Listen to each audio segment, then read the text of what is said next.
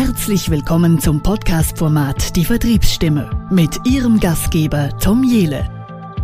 In 30-minütigen Folgen erwarten Sie spannende Interviews und jede Menge Content zum Thema Vertrieb. Im Expertentalk teilen erfolgreiche Vertriebsverantwortliche, Geschäftsführer und Experten ihr Wissen mit uns. Hören Sie, was im Vertrieb wirklich zählt und erfahren Sie, wie analoge Formate auch in Zeiten der Digitalisierung im Vertrieb funktionieren. Denn echte Begegnungen und Gespräche zwischen Menschen sind durch keine digitalen Werkzeuge zu ersetzen. Herzlich willkommen zur Vertriebsstimme. Mein Name ist Tom Jele. Heute im Interview bei mir Alexander Sollmann, 49 Jahre, Österreicher und Zeit seines Berufslebens in der Logistik. Dass er alle Ecken der modernen digitalen Logistik erlebt hat. Er war fünf Jahre auf der Seite der Spediteure, acht Jahre im Bereich der Industrie verantwortlich für die Logistik des Handelsbereichs der Föstalpini, als auch 6 Millionen Tonnen Outbound der Fertigware. Seit 2005 ist Alexander in der digitalen Logistik zu Hause und mit allen relevanten Playern der Supply Chain global vertraut. Alexander agiert seit 23 Jahren auf Management-Ebene in den Bereichen Vertrieb, Marketing und Produktstrategie. Aktuell verantwortet er den Vertrieb beim Unternehmen Peripass mit Headquarter in Gent, Belgien. Peripass ist im Raum Benelux der Marktführer im Bereich digitaler Yard-Management-Lösungen.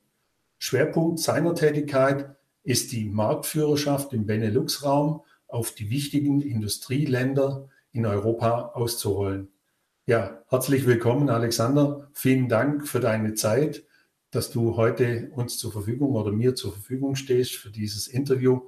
Und tja, Vielen Dank nach Wien. Okay, hallo Tom. Ja, danke für die Einladung und die warme Anmoderierung. Da merke ich erst, wie alt ich bin oder geworden bin. Ja, wenn man so den Lebenslauf in einer kurzen Zusammenfassung hört. Ja, schön hier zu sein. Ja, mich freut es auch. Ja, und das Alter, ich kann da noch ein bisschen was drauf Okay, das ist ein anderes Thema. Ja, du bist heute bei Peripass der Vertriebsverantwortliche und du bist in einer, in einer tollen Position da heute. Für mich mal so von Interesse, lief denn der Verkauf für dich immer so einfach, wie es, wie es ist? Oder war es immer leicht? Oder gab es mal Situationen, wo du dachtest, ach, der Vertrieb ist vielleicht doch nicht so mein Ding, das ist schwieriger, als ich gedacht habe?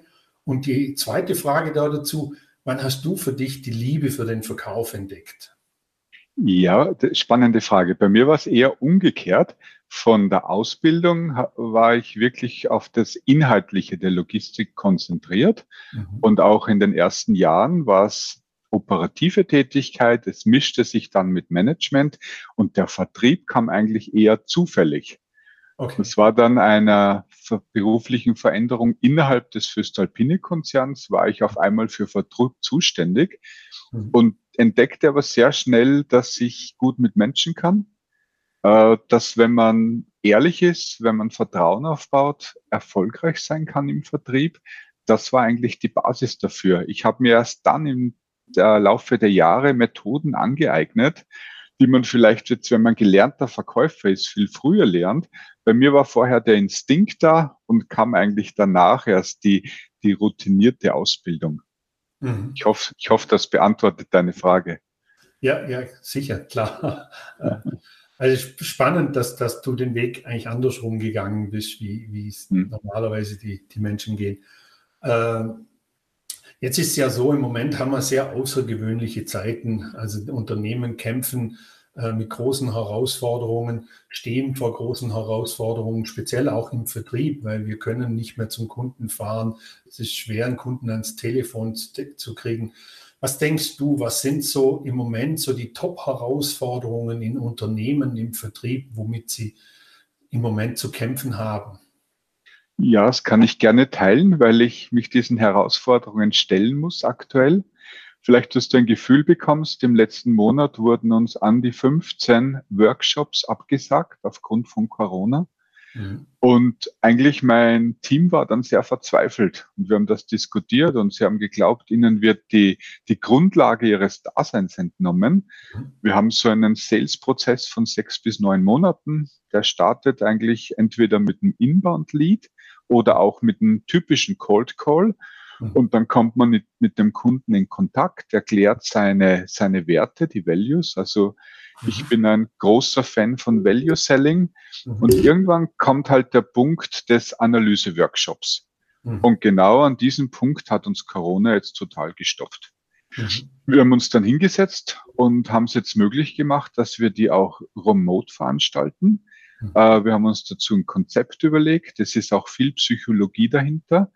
Und wir haben jetzt die ersten fünf Remote-Workshops absolviert in der gleichen Qualität, wie wenn wir vor Ort wären. Okay, spannend. Jetzt, ja, das ist wirklich spannend und das Team ist wieder happy, hat neuen Mut gefasst, weil da war wirklich ein, zwei Wochen waren die sehr down. Und ich bin jetzt richtig froh und wir haben den Schwung wieder aufgenommen. Mhm. Man muss sich nur wirklich damit beschäftigen und vor allem auf der psychologischen Ebene. Es geht nicht um den Inhalt, weil der ist der gleiche, wie man, man gegenüber sitzt. Aber der große Unterschied, dass aus der Dreidimensionalität eine Zweidimensionalität wird. Mhm. Und die muss man im Kopf, äh, vor allem im Kopf des Kunden auch, äh, entsprechend äh, moderieren und auch, äh, ja, Vorbe Vorbereitung ist fast das Wichtigste. Hab, habt ihr da euch, möchte den gerade gleich mal aufgreifen, habt ihr euch da speziell nochmal irgendwie geschult, dass die, die dein Team da spezielle Skills nochmal mitnimmt? Wie gehe ich jetzt online um mit dem Kunden, der auf der anderen mhm. Seite sitzt? Wie schaffe ich es da, auch schnell eine Beziehung aufbauen? Habt ihr da ein Schulungskonzept aufgesetzt oder wie seid ihr da vorgegangen? Ja, also wir haben mal sehr viel recherchiert. Man findet ja Gott sei Dank im Internet viel darüber. Mhm. Und das mag jetzt vielleicht, wenn jetzt jemand zuhört, das dann sehr simpel klingen. Das mhm. startet mit ganz einfachen Sachen. Wie ist mein Hintergrund äh, im, im, Kamerabild, dass ich die Kamera immer eingeschaltet habe, dass ich ein ordentliches Mikrofon habe, ja. Wenn ich dich jetzt sehe mit deinem tollen Mikro, da, da werde ich ja fast neidisch. Und äh, das sind wirklich ganz einfache Sachen. Mhm. Und dann geht's wenn man das Ganze durchläuft in der Psychologie wirklich sehr tief. Wie schafft man es, diese Beziehungsebene aufzubauen? Mhm. Weil ungeachtet aller Technologien und ungeachtet aller Produkte, es ist wissenschaftlich erwiesen, dass Vertrieb über die Persönlichkeit geht. Mhm. Und das ist die Stimme, das ist die Körpersprache und das ist auch das Vertrauen. Mhm. Ja, und das, es ist egal, ob man dann Milch verkauft oder wirklich eine digitale Yard-Lösung oder mhm. vielleicht ein ERP-System. Am Schluss kaufen Menschen von Menschen. Richtig. Ja, das ist jetzt Unterschied, ob ich bei Apple eine Cloud für 99 Cent bestelle, damit ich meine Fotos hochlade. Da muss ich niemanden von Apple kennenlernen, ja. Mhm. Äh, und vielleicht war Milch das, das falsche Beispiel, weil man geht in den Supermarkt und kauft Milch, ja. Aber vielleicht geht man auch in den Supermarkt, wo man sich wohlfühlt, weil man diesen Supermarkt lieber mag als den Konkurrenten, ja. Mhm. Aber bei, bei größeren Lösungen, und Tom, du kommst ja auch aus dem TMS-Sektor, schlussendlich kaufen Menschen von Menschen und dazu braucht es eine Beziehungsebene. Mhm. Und, und das ist das große Thema. Wie schaffe ich das, in der Zweidimensionalität, in der auch wir uns jetzt unterhalten aus unseren Homeoffices, wie bringe ich die rüber? Hm. Ja. Cool, cool, cooler, cooler Input. Äh, also, liebe Zuhörer, greift das mal auf. Ich, ich finde es toll, auch dieses, dieses in, Alexander hat das in so einem Nebensatz gesagt, so auch das, das Equipment im Hintergrund spielt ja eine Rolle, wie ich beim Gegenüber ankomme. Das ist schon, ich sag mal, greift das auf, nimmt das mal mit.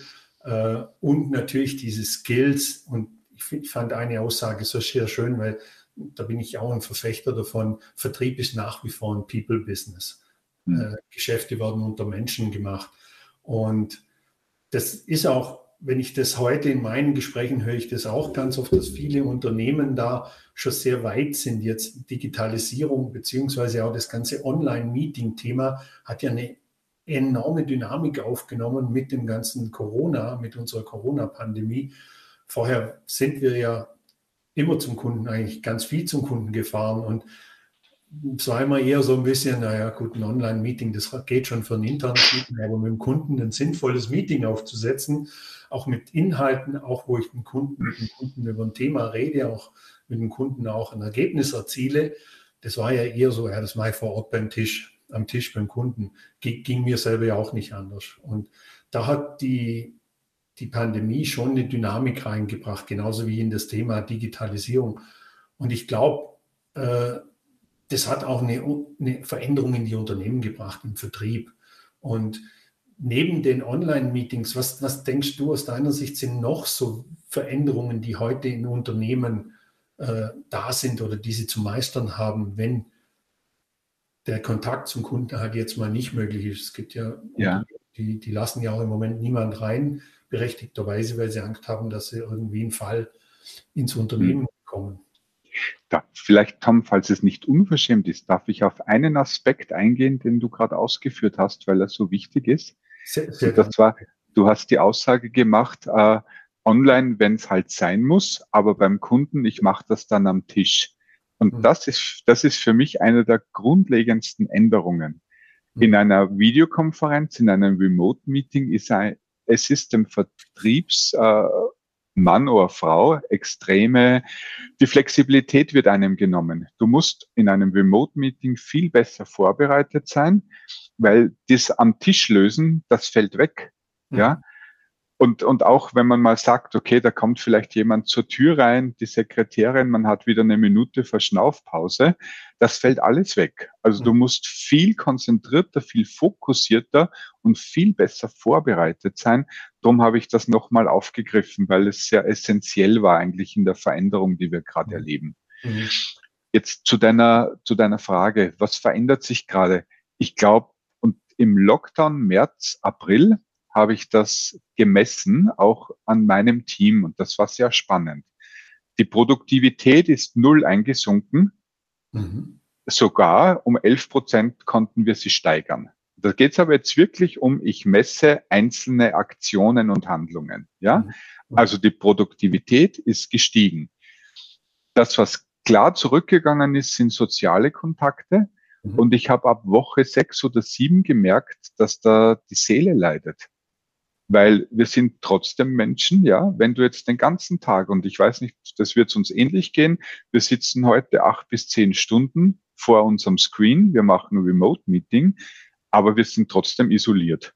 Mhm. Also mir persönlich geht es so, dass ich nach sozialen Kontakten lechze, ja. Mhm. Auf der anderen Seite nach so einem Tag wie heute, ich bin auch erschöpft, weil das Remote macht viel mehr müde, als wie wenn man in, in einem persönlichen Austausch ist.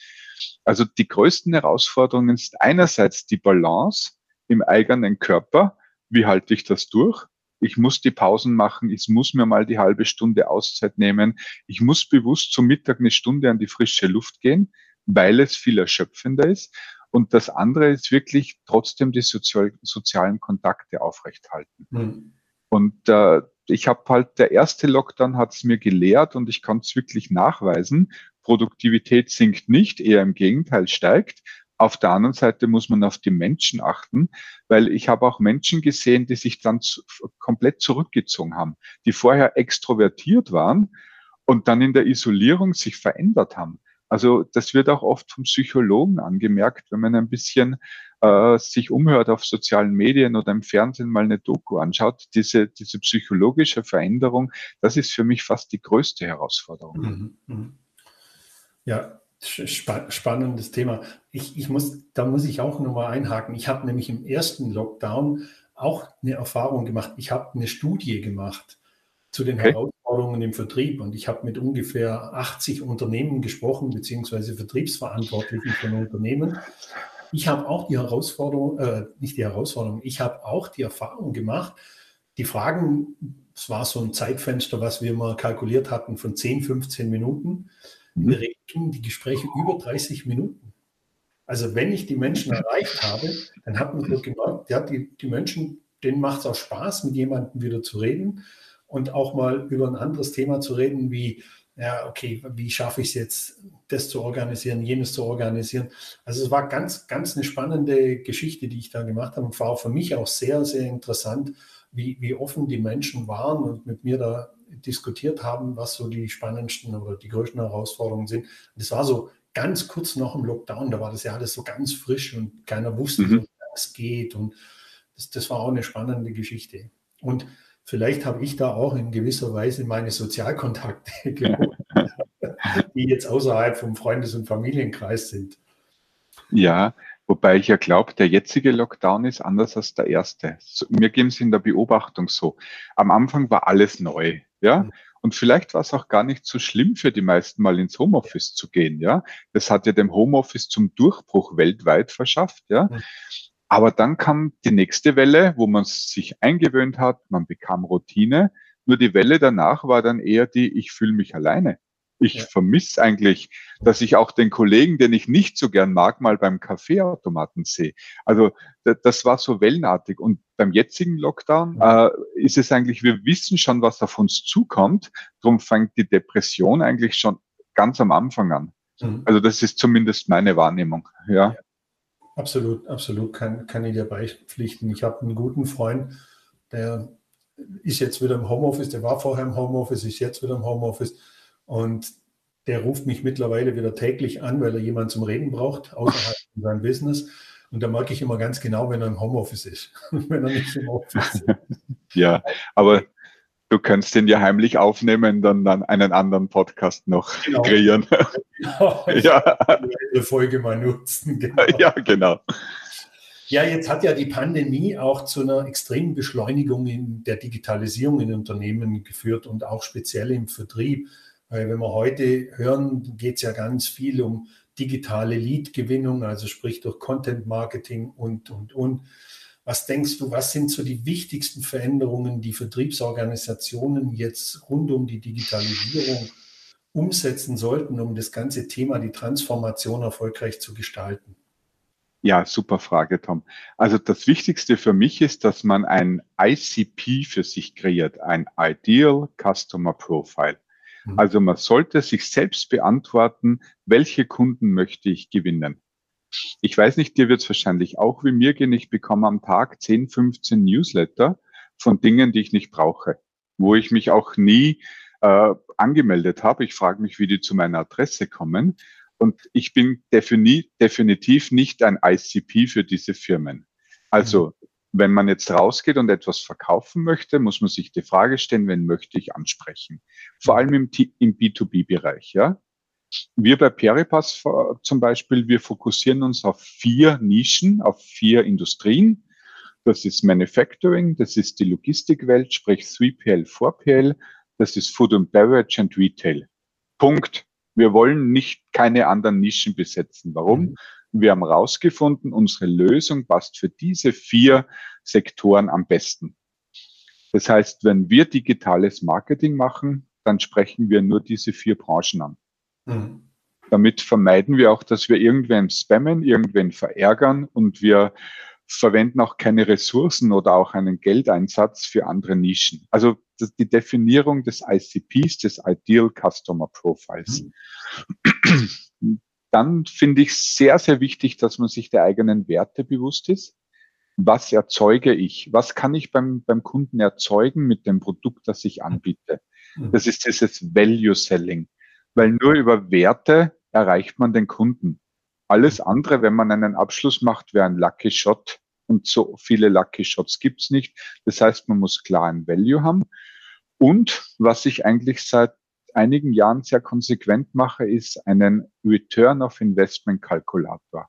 Mhm. Also wir bieten unserem Kunden an, uns seine Hard Facts zu nennen, seine Zahlen, und dann können wir ihm sagen, ob unsere Lösung für ihn einen Return of Invest bringt und wann es passiert und was sind die Savings. Also es ist eigentlich sehr ein transparentes äh, Verkaufen. Es geht nicht darum, irgendwas zu verstecken, irgendwie dem Kunden auszutricksen, sondern klare, offene, ehrliche Kommunikation und mit den notwendigen Tools dazu. Mhm. Ja. Spannend, spannend. Also die, die eine Aussage, die muss, ich jetzt, die muss ich jetzt aufgreifen, weil ich bin ein Jünger und propagiere das immer mit meinen Gesprächen, in meinen Beratungen, in meinen Coachings. Es geht alles vom Zielkunden aus. Also ich muss meinen idealen Kunden definieren, muss meinen, wie liebe Leute da draußen, wie sie auch immer nennt, ob es Wunschkunde, Zielkunde, Ideal Customer Profile, definiert euren Kunden und baut von eurem Kunden auf welchen Kunden wollt ihr ansprechen? Und das Zweite, was der Alexander gesagt hat, auch da 100% Haken dran, kreiert einen Mehrwert für den Kunden, macht dem Kunden eine saubere Customer Experience und dann funktioniert das Ganze auch. Das sind für mich so ein paar Grundregeln, die ihr super, super toll umsetzt bereits. Und dann wird, ist auch klar, dass man sich nicht verzettelt und in irgendeine Richtung läuft, die einen vielleicht nicht wirklich weiterbringt dann, sondern dann gibt es ein ganz klares, ich nenne es immer Leitplanken, ein ganz klares Zielraster und dann kann ich, kann ich sauber arbeiten. Jetzt ja. ist so, was mir immer wieder vorkommt oder was ich immer wieder merke, jetzt auch durch diese Dynamik in der Digitalisierung, dass viele Unternehmen heute, ja, wir müssen was machen, wir müssen Marketing Automation machen, wir müssen an Leads kommen. Das ist ja jetzt das, das Thema. Es gibt zwei große Themen. Zum einen brauche ich Neukunden, zum anderen möchte ich Bestandskunden sichern und ausbauen was für mich allerdings jetzt nicht unbedingt mit der Pandemie zusammenhängt, sondern das ist eigentlich Tagesgeschäft im Vertrieb. Und aber ich stelle immer wieder fest, dass Unternehmen diese analoge Welt und die digitale Welt immer so ein bisschen isoliert voneinander betrachten. Kannst du mir da beipflichten oder wie, wie ist da dein Gefühl mit deiner Erfahrung auch? Hm, ob ich es jetzt zu 100 Prozent unterschreibe, weiß ich nicht, weil ich ja in viele Unternehmen nicht reinblicke.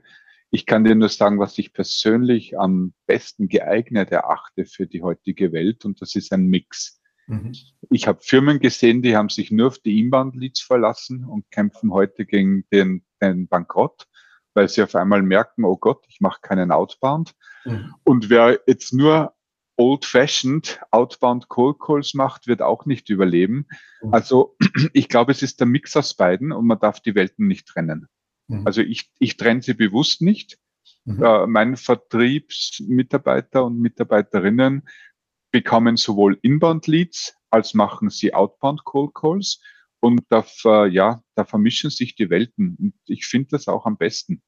Mhm. Weil ich möchte auch keinen, Entschuldigung, Ausdruck Fachtrotteln äh, heranziehen, sondern ich möchte ein flexibles äh, Vertriebsteam, das vielleicht morgen Vormittag äh, zwischen neun und zehn zehn Cold Calls macht und dann kommen am Nachmittag drei heiße Inbound Leads ja, und das, und das macht auch den Arbeitsplatz viel spannender, als man, man kreiert so Fachidioten, Entschuldigung, den Ausdruck. Aber wenn man nur so äh, in einem Tunnel arbeitet, dann wird man nach, nach einiger Zeit. Äh, ja.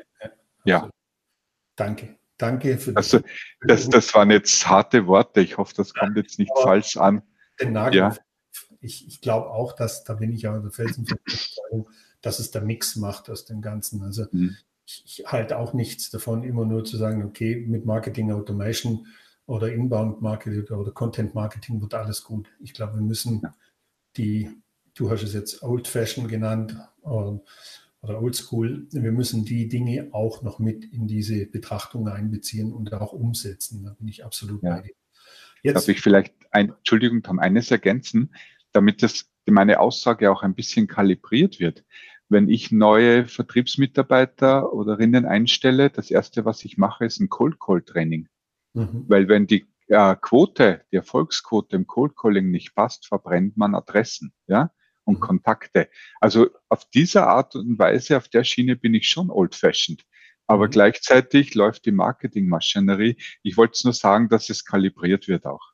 Absolut, absolut. Ja ist ganz ein gutes Stichwort gewesen jetzt, wenn du neue Verkäufer einstellst.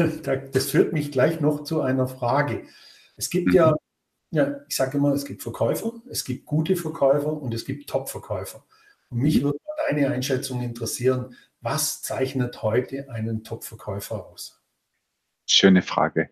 Bevor ich Recruiting starte, setze ich mich immer hin und schreibe ein Profil. Wen glaube ich oder was ist das beste Profil für die Rolle? Ja, also das mal das Erste. Also man sollte sich wirklich, und bei mir wären das meistens 25 bis 30 Punkte, die kann ich dann priorisieren, mhm. aber ich habe eine klare Vorstellung, wenn ich finden möchte. Mhm. Ich mache dann auch keine Kompromisse. Also wenn dann unsere HR-Abteilung kommt mit zehn Profilen und sie sagen, die sind top und neun passen nicht auf das von mir erstellte Profil, dann gebe ich die neun weg und schaue mir nur den einen an. Also ich bin nicht kompromissbereit beim Recruiting. Ja, was macht den Top-Verkäufer aus? Das mag jetzt vielleicht für nicht alle nachvollziehbar sein. Ich bin der fixen Überzeugung, viele Skills im Vertrieb kann man trainieren. man kann ein Cold Call Training machen, dann kann man Methodentraining machen. Zum Beispiel die Spin-Methode bin ich ein großer Fan davon und ich kann sie auch selber trainieren. Äh, da kann man auch lernen. Es gibt nur einen Punkt als Vertriebler, den man nicht lernen kann und das ist dieser sogenannte Killing Moment. Wirklich den Abschluss zu bekommen. Und das habe ich jetzt über 20 Jahre gelernt. Diesen Moment oder dieses, dieses äh, Skill oder Instinkt kannst du nicht trainieren, den musst du haben. Mhm. Und wenn man jemanden findet, der dies, diesen Instinkt hat, das ist dann der Top-Verkäufer. Mhm. Und das muss nicht der, Best, der Beste sein, der das Demo, die Demo-Präsentation macht. Das muss nicht der beste technische Verkäufer sein. Wenn er diesen einen Instinkt hat, dann wird das der beste Verkäufer sein. Zu erkennen, wann der Kunde bereit ist, Ja zu sagen. Mhm. Mhm. Ist das beantwortet, das deine Frage?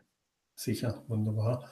Äh, übrigens, die Spin-Methode ist, ist eine Verkaufsmethode, würde jetzt zu weit gehen, wenn wir da noch ins Detail eingehen. Wir haben ja ähm, ein Zeitlimit uns gesetzt von 30 Minuten und wir jeden großen Schritt darauf zuschauen. Äh, aber gerne schreibt mich an, wenn, liebe Community da draußen, wenn ihr Interesse habt an dieser Spin-Methode. Ich kann euch da noch ein bisschen Hintergrundinformationen liefern.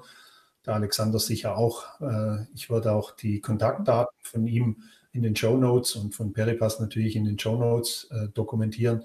Dann könnt ihr ihn auch ansprechen. Ja, Alexander, ich will langsam zum, zum Ende kommen. Das war super spannend. Wir könnten jetzt noch mal eine Stunde weiterreden. Mir macht es brutal viel Spaß. Äh, ich habe noch eine Abschlussfrage und die stelle ich jedem meiner Interviewgäste. Äh, mhm. Was war denn der schönste Tag in deinem Berufsleben bis jetzt? Der schönste Tag in meinem Berufsleben. Du hättest mich auf die Frage vorbereiten sollen. Das habe ich bewusst nicht getan. Ich glaube, ich habe am meisten Freude damit, wenn, wenn Skalierung gelingt. Mhm. Ja. Und ich durfte in meinem Berufsleben ungefähr zwölfmal in europäische Länder gehen, völlig Greenfield. Und wenn man dann dort Leute rekrutiert, sie trainiert, sie mit zum Kunden begleitet und eigentlich ist es nicht ein schönster Moment, aber für mich die schönsten Momente, und die sind nicht so oft im Jahr ist, wenn ein neues Team, was man selber aufgesetzt hat, dann eigenständig erfolgreich am Markt ist. Ich glaube, das, das erfüllt mich am meisten, weil dann weiß ich, das, was ich die letzten Monate gemacht habe, das hat Sinn gemacht. Mhm. Ja. Mhm. Ja. Das kann, kann, kann ich gut nachvollziehen. Ich hab, durfte selber auch das eine oder andere Mal so eine Erfahrung machen und mhm. Teams bilden, neue Teams zusammenstellen und die dann zum Erfolg führen. Ich glaube, das ist schon ein, ein, toller Moment, wenn man dann am Jahresende im Vertrieb ist ja immer so, die Uhren werden, wenn es ein normales Geschäftsjahr ist, werden sie immer am 31.12. wieder auf Null gestellt oder am 1. Januar. Und wenn dann am 31.12. da das Ziel erreicht ist, ich glaube, das ist ein sehr toller Moment für jeden, sowohl für den Vertriebsverantwortlichen und für den Verkäufer an sich oder für die Verkäuferin natürlich auch selber. Ja, Alexander, vielen Dank. Ich kann nur sagen, vielen Dank für die Ausführungen und für die tollen Erklärungen. Und liebe Community, liebe Zuhörerinnen, Zuhörer, Zuschauer, Zuschauerinnen, ich hoffe, ihr konntet was mitnehmen hier aus dem Podcast mit dem Alexander. Und ich freue mich schon auf die nächsten Folgen, die kommen. Wird wieder spannend werden. Und vielen Dank, Alexander. Sehr gerne, Tom. Ciao.